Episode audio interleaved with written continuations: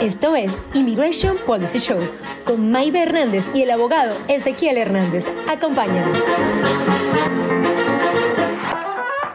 Hola, ¿qué tal? Ezequiel Hernández, abogado de inmigración, y tenemos otro episodio para nuestro podcast de Immigration Policy Show y va a ser sobre el asilo. Vamos a explorar el por qué el asilo es tan importante ahora políticamente, qué es lo que querían cambiar, cómo se puede establecer el asilo, qué es el miedo que vive, cuál es la convención contra la tortura, el paro de deportación que se llama withholding or removal y por qué miles y miles de personas están llegando a las franjas fronterizas de los Estados Unidos pidiendo este remedio. Otra vez más, Ezequiel Hernández, acompáñanos en nuestro próximo episodio de Immigration Policy Show. Buenos días, buenos días. Esto, ya va, vamos a ver estos audios acá. Abogado, bueno, empezando eh, el cuarto show, estábamos diciendo. Es el cuarto show. ¿Ok? Estamos en otro episodio de Immigration Policy Show. Buenos días. Hoy sí vieron las cámaras. Muy bien, un aplauso a la gran producción, por favor, que todo el tiempo se mete con la propia producción. Ya llegamos al tema legal después de tanto esperado. Me encantan las gráficas. Eso, Quiero sí. decirle Y que las me que encontramos, sí, vale sí, la pena. Y vale la pena. Me sí, encantan las Ok. gráficas, el Pues audio. ya llegamos todo. al tema legal. ¿Cuál es el tema legal? El tema legal hoy es el asilo. El asilo. señor. Tú me decías hace Ah. unos, creo que antier, que estábamos platicando de esto. Ajá. Oye, ¿qué es el asilo político, verdad? Sí. Sí, Bueno, pues, ¿qué me decías? Te- te preguntando. Échale, échale. Bueno, mis, mis preguntas, en parte, ah, hace muchos años, ya, ya sabemos ese tema, ah, yo, el tema del asilo era como muy fuerte, o sea, tenías de- que de verdad ser víctima de algo que, que haya sido contundente en tu vida. Ah, y bueno, yo soy de la generación de mucha gente que eh, fue víctima de violencia, eh, periodistas y reporteros cuando Chávez en Venezuela, y muchos de ellos fueron realmente víctimas eh, de la Guardia Nacional, de la Fuerza de Seguridad de Venezuela, y fueron agredidos, gente que salió sangrando. Hay una periodista muy famosa que está en Miami, de hecho, ah, con este tema, que se vino después, ah, y, y esta gente no podía aplicar ni siquiera para asilo político. Entonces, ¿cómo es que ahora todo el mundo aplica para asilo político? Bueno, para asilo en general, y muchos de estos asilos los han aprobado. Usted me aclaró algo, y es verdad, ahora mucha de esta gente que, ap- que aplicó para asilo está bajo el TPS. Entonces, explíquenos, abogado. Dicen asilo político porque eso Sí. es lo primero que viene a la mente. También platicas de, de, de un tiempo, dices antes, y eh, eh, fue mucho más antes que Chávez que el tema del asilo eh, ha existido y, y- Entiendo. y para más allá de los venezolanos, creo que la, los casos más importantes que rigen el tema del asilo son casos que salieron de Colombia, donde Colombia atravesó por un, un tiempo muy fuerte de, de crimen y ahí mucho de la, mucha de la gente huyó, llega a los Estados Unidos, estamos hablando de los ochentas, noventas, y se establece eh, esas, esa rigidez de la que hablas en términos de cómo adjudicar, cómo decidir. La ley del asilo en los Estados Unidos es, y, y esa es la ley, y tienes que, y, y se tiene que seguir, te guste o no, ese es parte del problema, que si no quieres, es la siguiente.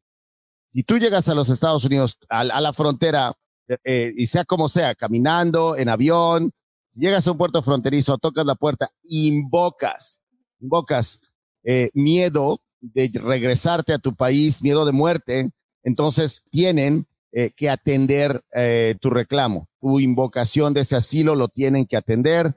Ahí no te están dando el asilo, pero la ley dice que te tienen que atender. Entonces, cuando tú entras a los Estados Unidos, tocas la puerta, invocas, te tienen que atender. ¿Qué quiere decir te tienen que atender? Te tienen que dar un proceso migratorio para poder establecer el miedo creíble y subsecuentemente si es que calificas para ese asilo. Eh, existe, o sea, sí existe el- la invocatoria, eh, que, que, que es muy, muy leve y quieres que esté muy leve. O sea, por una parte, por, imagínate que eres una persona que sufre de una violencia tanto así que, que, que tu vida está en peligro. Quieres llegar a tocar la puerta, pedirlo y que te, te den el chance de poder explicarlo y, y- y que te dejen pasar, porque obviamente puedes morir, tu familia puede morir. Pero por otra parte está la gente que dice, oye, pues cualquier persona puede decirlo y puede entrar. Y ese ahorita es el problema legal y el problema logístico y político.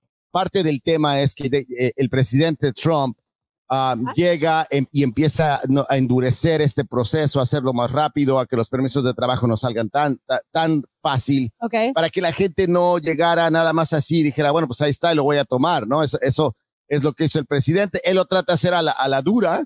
¿verdad? Dijo, ¿sabes qué? No, no, no, no por el Congreso, lo voy a hacer con órdenes, órdenes ejecutivas. De hecho, hasta le pide a México a que eh, resguarde a las personas mientras están esperando. Eh, sale el presidente Trump, llega Biden, deshace todo eso, pero luego no hay un control y a, lo último la senadora uh, esencialmente le, está, le estaba ofreciendo lo que Trump estaba haciendo. No pasa eso y quedamos con este flujo de gente que está llegando a los Estados Unidos y políticas migratorias que no, no sabes cuál es el fin, ¿no? No, no. E, e, e, este show y esta opinión no es para decir, oye, ¿por qué están viniendo esas personas? Porque entiendo por qué la gente viene. A mí me trajeron, yo vine, tú viniste, mucha gente que no nació aquí. Y nos reunimos eh, todos. Ese pues. no es el tema. El tema que te estoy diciendo es la organización, el cómo, el por qué. No está bien, bien, ah, no hay liderazgo, no tienes una política clara y, y, y de repente ya se, pierdes la confianza del público, de los políticos, de, de, de CBP, de, de tu, pro, tu propias instituciones y también sabes de quién, de la gente. Entonces la claro. gente dice, bueno, no, no saben ni qué de una vez. Entonces les, les, uh, uh, les impulsa a, a seguir eh, explotando el proceso. Ok, bueno, eh, vamos a seguir con el tema del asilo. Ah, bases para el asilo. Son la gente que le está escuchando, la gente que necesita saber la información sobre el asilo. ¿Cuáles son las bases para el asilo? Sí, uh, bueno, ahí dice eh, por mi raza, por mi eh, género, etcétera. Esa, cuando uno llega y dices, bueno, ¿cuál es tu, tu, por qué quieres asilo? Y, y, la ley dice que tiene que ser por cinco diferentes razones y nada más. Okay. No puede ser por más. Bueno, y, y a, cuando yo entrevisto a la gente, dice, oye, abogado, es que vine y quiero aplicar por asilo. Digo, ok, ¿de dónde eres? Bueno, pues soy de Guatemala, soy de Honduras, de donde quieras, de Venezuela, de México, de Canadá, de donde quieran estar una persona enfrente de mí. Le digo, ok, no quieres regresar a tu país de origen por, porque, eh, eh, por miedo de que pierdas tu vida porque eres eh, mestizo. Okay. No, abogado porque eres hombre o porque eres mujer, por género, no, porque soy católico, por religión, okay. o porque pues le voy al PRI, al PAN, al PRD, o sea, un, a un, partido político, Ajá. no, no, tampoco abogado. Y, y, la última es un grupo social especial. Entonces, ¿qué quiere decir eso? Eh, bueno, pues una, una persona que, por ejemplo, uh, tú mencionaste periodistas, ese es un grupo social especial Uh, o, o, por ejemplo, en, en, ahorita un grupo social especial también que todavía creo que existe es el de mujeres que han sufrido violencia doméstica en ciertos países. Ok. Entonces, se establece eso y tienes que probárselo al juez y el fiscal de inmigración, el fiscal de ICE, está tratando de des, desprobar tu caso en la Corte de Inmigración. Ok, pero eso que acabas de decir es interesante porque estamos hablando de violencia doméstica. So, ¿Cuál es la línea entre no, la no, violencia no, no, no doméstica estamos hablando de violencia doméstica, estamos, estamos hablando... Estilo, pero usted correcto, dijo sí, hay un grupo social especial okay. que se probó Ajá. que en, en, ciertos países es tanta la violencia doméstica, en esos okay. países, no, no que la de, de violencia doméstica en general, okay. que en esos países donde no se atiende Okay. Eh, eh, que llegan a ser un grupo social especial. So, no puede, pero tienes que ser, tener todos esos específicos, sufrir la violencia, ser miembro de, de, de ese, esa nacionalidad y poder establecerlo. Así es que no es violencia doméstica okay. eh, una base para ello, pero en ciertos grupos sociales que estén establecidos, sí lo es. Entonces, así lo ves tan complejo, pues toda la gente pidiendo, invocando ese asilo en la frontera, luego llega a una audiencia o tiene que explicarlo esto con USCIS porque se puede aplicar en, la, en, en dos instituciones o te ponen en la corte de deportación para hacerlo o llegas a USCIS donde, donde te dan tiempo para hacerlo antes de que llegues con el juez. Todo eso lo tienes que, que, que dar y la gente llega así como, ¿y ahora qué? ¿No? Entonces, eh, no, no, no, señora, no, señor, no le dieron asilo. Ok. Ahora tiene que aplicar por el asilo. Okay. Y tienes un año después de que entras para poder hacerlo. La gente se espera hasta lo último. Okay. Lo primero que dicen es quiero mi permiso de trabajo y ahorita el proceso es que tienes que someterlo, tener un recibo, someter el asilo y 150 días después del asilo eh, fue sometido, permiso. pues aplicar por el permiso el cual dura otros seis a siete meses. Así es que puede que llegue tu primera audiencia okay. y todavía no tienes el permiso de trabajo y ahí es donde la gente dice, híjole, estaba más duro que dijo eh, que, que, me lo vendieron allá, ¿no?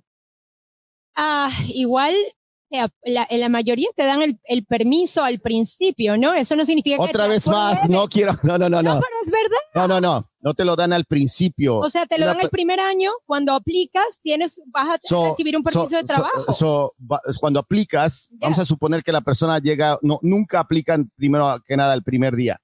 ¿No? Okay. Aplican seis meses después, Ajá. llegas, ya tienes ese proceso de deportación, eso sí lo están a, a, apurando. Okay. Entonces tienes una audiencia donde ya tienes la audiencia, tienes que aplicar por, por la aplicación de asilo y tienes después que esperar para ese permiso de trabajo.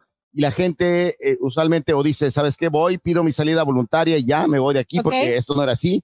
Dos, no voy a la cita y gente que no tiene el grillete, la mayoría no está yendo y esa es parte de la queja de, de, de, de todos, ¿no? O, o tres, voy y, y, trato de hacerlo y usar el proceso o tratar de probar mi caso porque entre todas esas eh, reclamos de asilo hacia a, a, la, a la brava, Ah. hay bastante gente que tiene un asilo completamente válido y se están, eh, pues es difícil de, de, de, verlo y luego tienes a cortes cansadas, están diciendo, ¿sabes qué? Este nada más vino a decirnos y realmente tienen un asilo, ¿no? Ok, ok, abogado. Entiendo lo que me está diciendo. El hecho de que la gente vaya y aplique no significa que te van a dar el, permiso inmediatamente. Entiendo, pero realmente cuando la gente viene, aunque sea el primer año, te van a dar un permiso, te van a dar un permiso de trabajo y, perdón, si no te la dan, eso es otra cosa. Vas a tener que tener un caso, como el señor que, nuestro amigo que viene de allá de México, que, que quiere entrar y él sí tiene un caso bien duro y no ha podido entrar. Esas son las ironías de la vida, ¿no? Bueno, no ha podido entrar porque eh, eso se volvió confuso, quién y cómo, ¿no? Entonces ese es el problema de esta administración que dice, no, si entras por aquí, no vamos a atender el asilo y toda la gente entró así, de todos modos, estar atendiéndolos para asilo. Ese tipo de cosas no sirve, ¿no? Si es que no vas a, a atender asilos um, por, por, cruzándote la frontera, pues no lo hagas, ¿no? Y, y saca a la gente, pero están atendiendo a todo mundo, lo están fichando porque también creo que se ha confundido y, a, y esta persona que me mencionas Uh -huh. tiene un caso horrible, es un es es, es un caso de, la verdad asilo, yeah. y esa persona que fue que si, si hace el CBP One o, o, fue a la fue fue a, un, a una a una garita y lo batearon, ¿no? Entonces ni siquiera pudo entrar y entonces lo forza a, a, poder pensar en las otras opciones que es entrar indocumentadamente, etcétera, porque no hay un orden en la frontera, ¿no? Eh, hay que hacer un, un show sobre el, esto del CBP One. Ok. en serio. Y el TPS. Yo creo que todos. Haz tu están... listita, ¿no? Porque ahí este, pues nos mandaron. A ver, listita, esa es una buena cosa. A ver, todos ustedes que están oyéndonos ahorita, que estás ahí en tu celular, que estás este, oyéndonos en el carro, porque Ah. estamos en una, en, en, en, una opción móvil, ¿no? En el Facebook, eh, en, en el uh, Instagram Mucha, y también, y también en el móvil. YouTube. Dinos qué tema quieres oír y para que lo programemos aquí ya, ya, ya llevas, ya llevan dos atrás de Maive, ¿eh? porque esa siempre me dice, oye, ¿sabes qué? Debemos hablar de eso. Oye, yo quiero hablar de guacamole también, cómo se hace el No, guacamole, no, pero ¿no? ¿qué le ¿Cómo hacemos una arepa aquí? No, no, o sea, No. vamos a, a- vamos a hablar del TPS, eh, podemos hablar del CP One, vamos a hablar de cualquier tema. Alguien me dijo, oiga, a los DACAS, ¿verdad que lo leímos? Lo del A- que no, no, no, no, dijo, dijo la señora, a, la- a los DACAS que los pueden pedir sus hijos, ¿no? O sea, lo que me Ah. quería decir la señora es de un, de, ah, oiga, soy DACA, tengo un hijo de 21 años, me puede pedir o no, etcétera. Mándanos tu tema, dinos qué es lo que, eh, lo que quisieras este, oír, un recordatorio que estamos haciendo, Immigration Policy Show, Ezequiel Hernández, abogado de inmigración, y también aquí tenemos a la gran producción, Maive Hernández, am, y estamos haciendo este show que puedes eh, verlo, oírlo, ah, escucharlo en, en- en el podcast, también en el YouTube, en Ya Facebook. escucharon el podcast, el tercero está, está bueno. Está buenísimo. Este también. A mí me eh, encanta. Y, este, el de asilo, es un tema de, de, de, de much- que divide a mucha gente, ¿no? Porque, este, ya- mira, toda la, todo nuestro alrededor, nuestra comunidad indocumentada que ya tiene años aquí, que tiene hijos ciudadanos y no puede arreglar, están viendo toda esta dinámica que este- de la gente que está entrando, que está, como tú lo dijiste, obteniendo un permiso de trabajo. Ah, y a lo último, ellos dicen, ¿y, yo- y, yo cómo, no? ¿Y yo qué? ¿Cómo Pues le la hago? gente que tiene pero 20 las aquí, sí, pero la- la- lo que no entiende todavía todo este círculo es que esto lleva como uno o dos años y poco a poco esa gente que no se presenta a las cortes ya tiene una orden de deportación. Ellos no, no van a poder arreglar. El tema es que después esa gente que está teniendo ese permiso está, está comprando oxígeno, ¿no? Está, está aquí hasta cierto límite. El tema es que están, no se les ha arreglado ni a estos ni a los otros y luego Chicha tenemos ni nada. Exacto, exacto, chicha ni exacto, limonada. exacto. Oiga, antes de que se siga con la- la- esta filosofía de limonada, esto del asilo, ¿qué es el miedo creíble? Necesito que me diga qué es el miedo creíble, la Convención contra la Tortura y el Withholding of Removal. Withholding or removal. Sí, en, en la petición, cuando, porque todo el mundo dice, bueno, es que voy a aplicar por el asilo. En la petición, en el formulario, tienes tres, tres cosas que puedes solicitar. Una es el asilo, la otra dice CAT como gato, CAT, que es. Convención contra la Tortura, Convention Against Torture, y también dice Withholding or Removal, que es el paro de deportación. Nosotros llevamos las tres. Y esencialmente es a cuál le llegas, que si tienes la evidencia o, o le llegas a los requisitos de prueba. El más alto es el asilo. El asilo tienes, eh, como lo mencionamos, que, que poder establecer que tu vida corre peligro, perderías tu vida por esas cinco tipos de razones. Ok. Si no le llegas a eso, entonces puedes establecer que, bueno, eh, si regresas a tu país de origen vas a sufrir tortura y la Convención contra la Tortura, Convención que, eh, mundial, protege y de eso se basa la ley de, de inmigración del asilo en los Estados Unidos, donde dice, bueno, hay suficiente evidencia. Esa persona, aunque no califica para asilo, puede que esta persona sufra de tortura y por eso le vamos a dar lo que se llama CAT. Y por último, eh, lo que se llama withholding or removal, donde dices, mira, eh, no está como asilo, técnicamente no cabe en lo de la Convención para, contra la Tortura, pero hay circunstancias suficientes para que esta persona no deba de ser deportada o que no la podamos deportar. Tal vez un país que no te acepta. Wow. Ahorita Venezuela sí te está tomando, ¿no? Pero hay ciertos países que te dicen, no, pues quédatelo. Señor, el asilo, aquí está, como que nos salimos y nos regresamos. ¿Qué pasó aquí? Eh, ese es el departamento de la gran producción. El contenido ha sido sólido. En ese departamento no tenemos duda. Ah, otra vez más, eh, este, Ay, bueno, es el abogado. asilo. ¿Cuáles son las preguntas? ¿Cu- dó- ¿Dónde seguimos con esto? Vamos a, sí, seguimos con esto, abogado. Seguimos Dígale, para dígale. toda la vida, abogado. Ok, mire, tengo, bueno, sí, la cosa está dura. Mire, ah, tengo preguntas aquí eh, que nos está haciendo la gente, aunque las preguntas y respuestas de inmigración ah, para el abogado ahorita vienen, pero tengo más preguntas sobre el tema del asilo. ¿Quién no puede solicitar asilo? Ya no puedes solicitar asilo. Hay ciertas personas que eh, tienen un crimen que no les, no les, eh, no, no puedes. Hay unas, ah, hay ciertos crímenes que simple y sencillamente no te dejan hacerlo. ¿Cómo cuáles?